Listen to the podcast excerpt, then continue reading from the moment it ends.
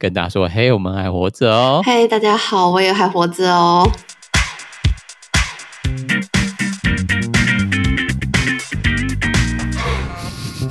一个两个就是不知道该怎么办的，度不度过二零二二年都觉得很怀疑怀疑的两位。对啊，我都不知道我叫什么名字了。哎，不是这样子，你要换名字吗？没有，趁机改名。趁机改名，但声音不会变呐、啊。哦，对啊，会被认出来是会被认出啊。就是，所以，哎，你还是你要这从今天开始就要求我要帮你变声，就是把女生的声音改成男生的声音。这样好像不晓得哎，不晓得变声好不好？应该没有人会在意啊，也不能这样说啊，好伤心啊。你哪里来偶包啊？自己自己反省一下吧。好了啊，其实是没有偶包，很夸张。但是我觉得有在看我们的 IG 的内容，大概知道，就是现在的经营状况，就是有遇到了一些个人因素，就是有点冲突。我觉得可以在节目开始这个十五到十分钟之间，可以跟大家顺便报告一下，最近为什么更新频率变慢啊？常常就是会。常常说，哎、欸，这周停更，下周就突然复更之类的，到底发生什么事情？我觉得可以好好的聊一下。那真的，你就你要跟大家报平安就是了。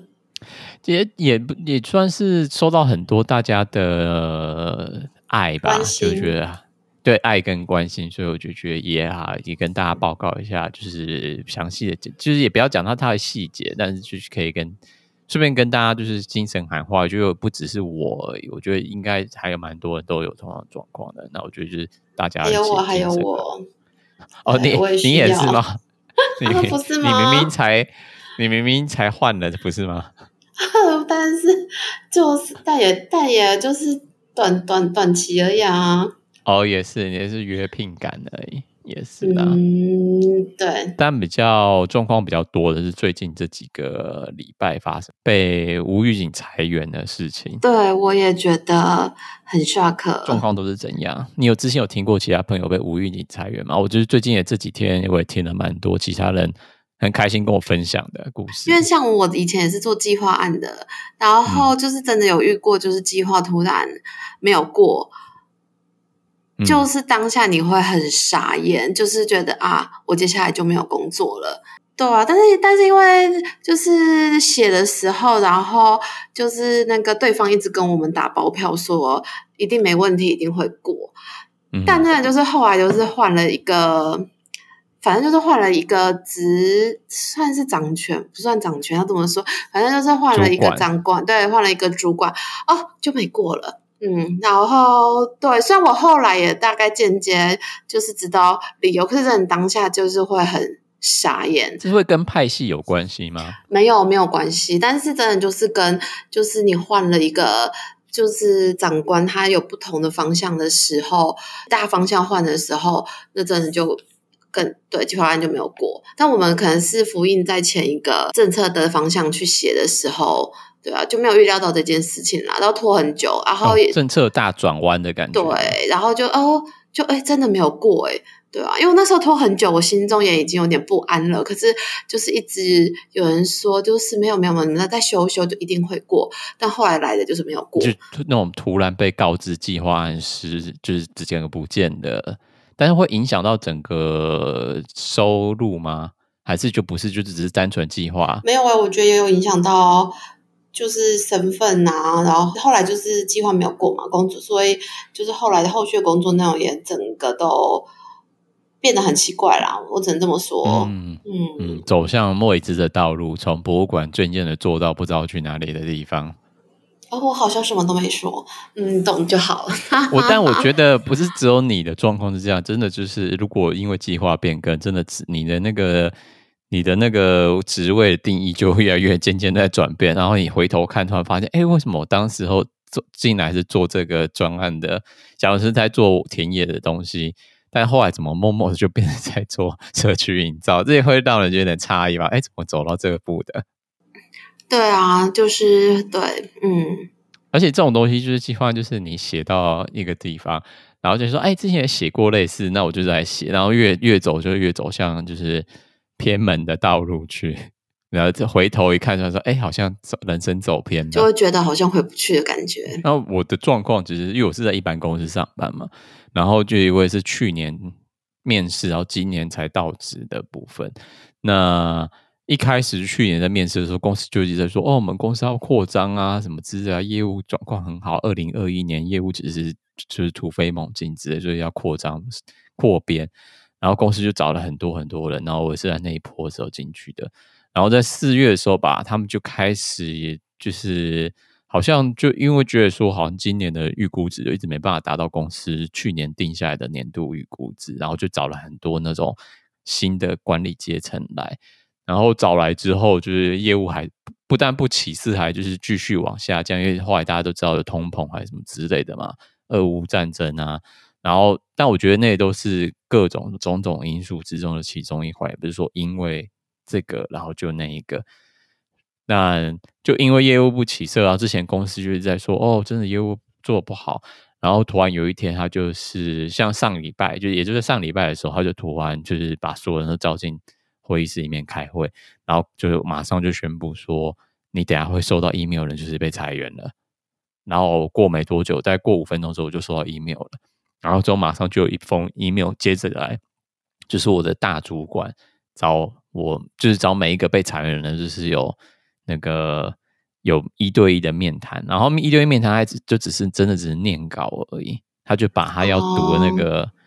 就是法劳基法有规定他要读的东西，把它读出来之后，他就说还有什么问题吗？然后我就问一些问题，但他就说这东西自己写信去 HR 那边自己问，然后就、oh, 就，就关视窗哎、欸，嗯、他就关视窗哎、欸。啊然后之后过，哦、对，然后过完之后，他就马上就说，就之后我的账号就被停权了。就是他，我跟他说，我有办法，就是因为那当天下午还有一场会议，我没想说、嗯、哦，之前就会跟他说拜拜，然后就说我可以参加那场会议吗？他就说不行，然后就关视窗，然后就是过没多久，我的那个整个账号啊，说 Google 账号全部都被停权了。天哪，真的是好冷血哦！真的是说裁就裁。也没有说要就是撒一点情感的感觉。对，而且我同组的同事现在还在放他的特休，他要到月底才回来公司。他他会一月一回来会发现，他整个跟他工作的同一个部门人全部都被裁掉，因为他是老员工嘛，所以他手上还有其他。跟这个部门没有关系的案子没办法立刻被裁，所以那个同跟我一起同事共同做同一个案子的同事，他就回来就会发现，哎，整个部门人都不见了。可是他应该多多少少就是你们都这样的状况，他应该有听说之类的，应该也很傻眼吧？无预警，无预警，他应该也很傻眼。其实我当下是有传简讯给他，然后他人就还在外面度假，所以就。就放特休啦，比如说度假就在放特休当中，所以只是就是简简单单在简讯上面讲了一下，就是哦很很很感很就是很很难过听到这样消息啊之类的讯息。嗯，对啊，哦、但是的确是蛮多前同事有帮忙介绍工作，所以现在就是非常的认真的在找工作，如火如荼，一天安排三个面试，两个面试这样子，就是跟他拼命了。没问题的啦，我觉得，对，啊，希望希望其实会顺利，会顺利。这么多时间，希望真的就可以快快找到工作，赶快把这件事稳定下来。因为这不只是工作这件事被裁员这件事，我其实在生活中、私人生活中有蛮多大事发生的，对吧？所以我还有很多要处理的事情在后面等着找到工作之后，用那张新字条去处理完。然后有跟我私讯的。朋友们，我都跟他们解释一下，除了工作人打击以外，我还有其他的、更 其他的人生打击需要再处理。所以，别人说之前才决定说，哦，那上礼拜前真的是在裁员的当下，真的是暂时停止更新，因为根本没心情做后面后置的部分。哦，我好担心你就是会放弃哦，放弃整个 podcast 吗？哎，对啊，就在想说。毕竟发生这么多事情，哎、欸，但是我也当时真的是有这个念头啊，就是知道被裁员，还有其他人生中其他大事同步时间在同一天晚上发生的时候，我真的当下也不知道人生该怎么走下去，那种有突然有一种绝望的感觉，就是眼前一片黑，然后打电话给朋每个朋友都在哭，就是对啊，边讲边哭。对，我觉得那个厌世感会很重。嗯嗯，但是后来在 p o c k e t 上跟大家介绍说，即时动态有跟大家讲这件事嘛，因为那也是在当下，其实已经是说冷静冷静下来的状况下，然后做很多盘算之后，就觉得是要找工作为主，跟大家分享这件新闻之后，还蛮多人有就是私讯来关心啊、鼓励啊，还有人跟我分享之前他被裁员的经历，然后有些前同事也有跟我分享他们之前。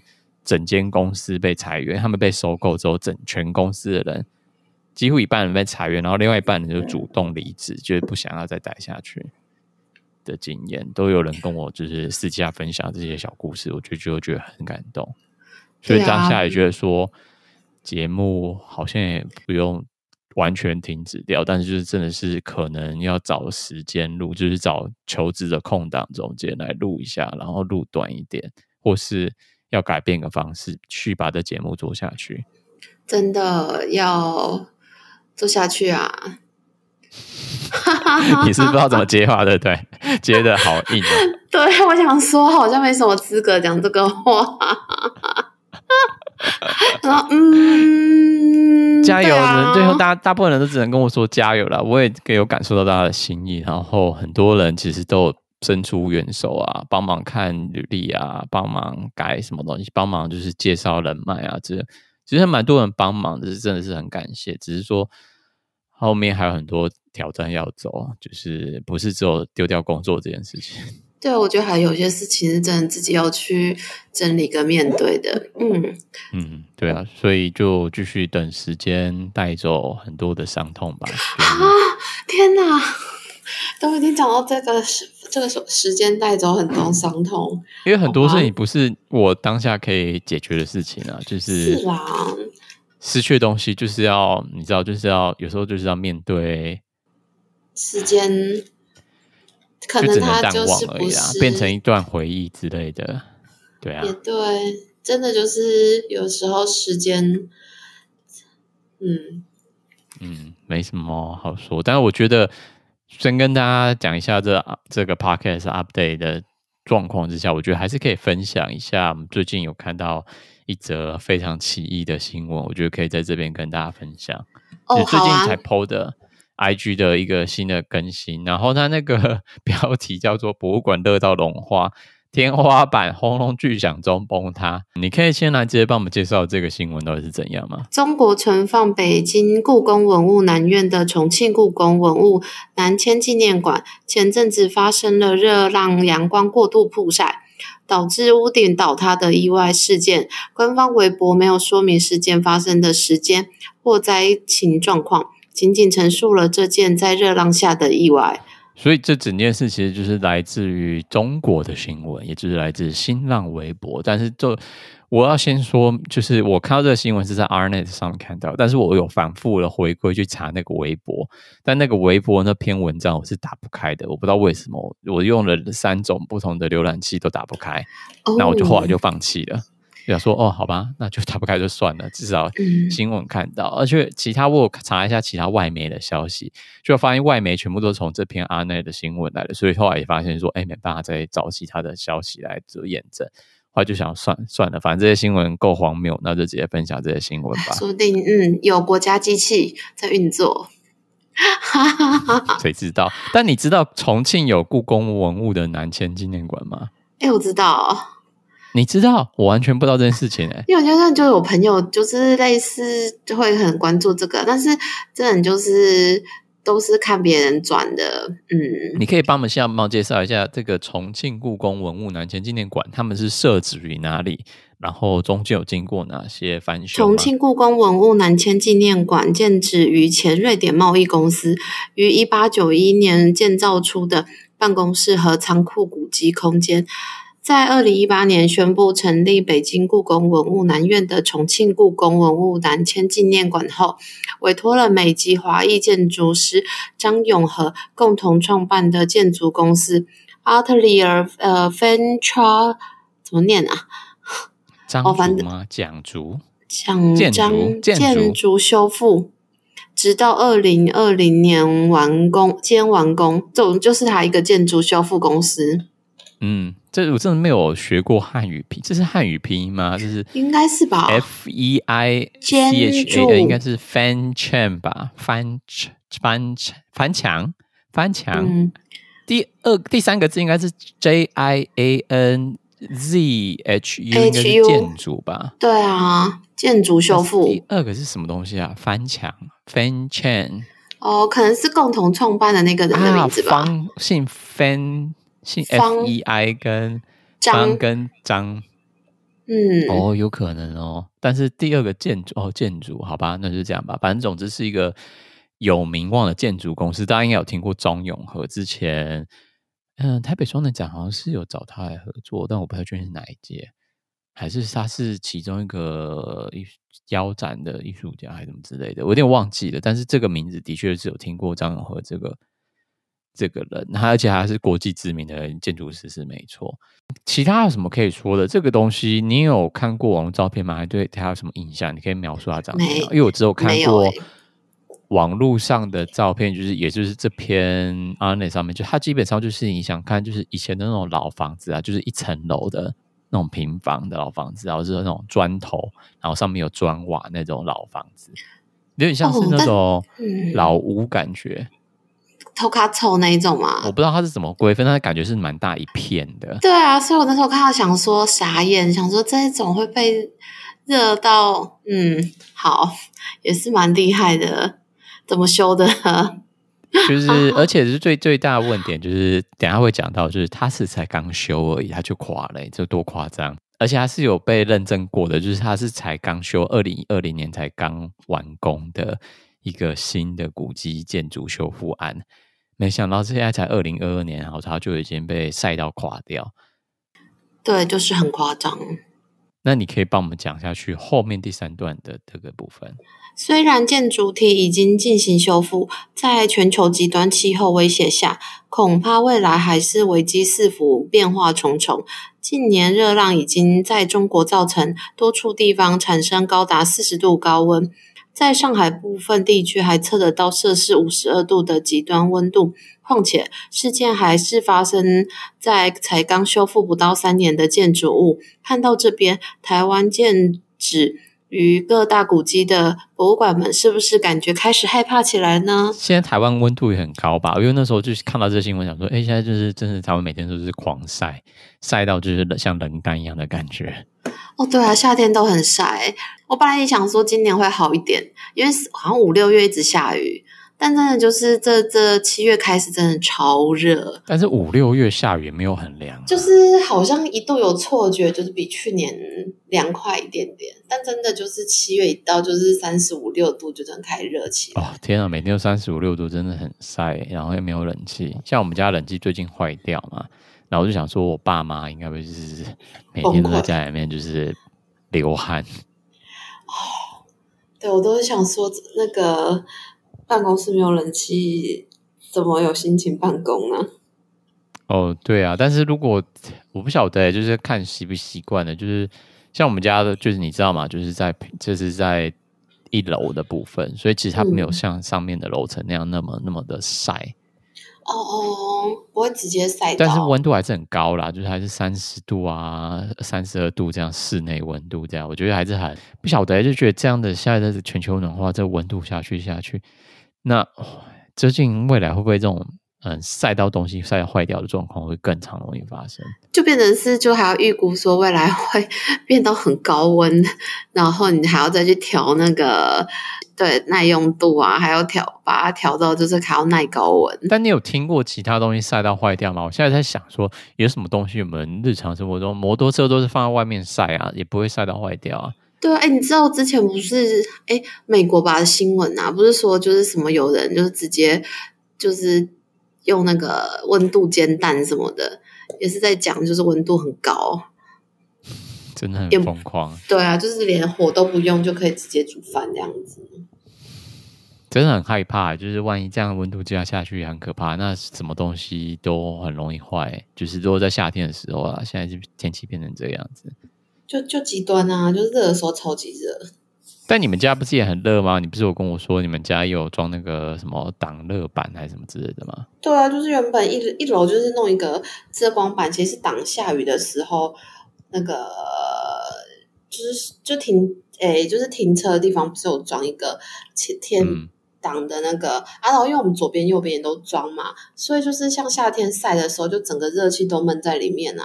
我这个我们是隔壁某某一边，然后后来他们是自己就是装那个风扇，就是排风扇这样子，哦、工厂那种排风扇吗？对，就是它至少是空气会稍微，也不是工厂那种，反正就是类似那种天天花板上的那种转扇，然后空气会稍微流动，但是热还是一样热。我觉得这样的新闻就是提醒我们，就是全球暖化是真的是实际存在的。我最近还看到蛮多公司新闻网友报道说那个台湾能源转型的新闻，我就觉得就觉得这种东西应该是势在必行啊！如果不做能源转型，未来会有更多的挑战。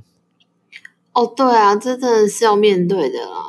嗯，但是我我当然可以理解说做做现在的做能源转型，尤其是在做那种再生资源，或是以就是看老天爷脸色才能生出电那种再生资源，它最大问题就是它整个那个电网中间的供电很不很不平稳嘛。它有太阳地方或者有风的地方，它才有电。那没风的时候该怎么办？机器还是要跑啊，大家一些医疗器材还是要 run 啊，所以我就觉得，嗯，的确是很复杂的一个议题。对，就是你靠天吃饭，真的就是看天的脸色。嗯，但是现在就是你知道，全球暖化，如果再继续污染下去，老天爷 也不给你好脸色了。中国这个故宫。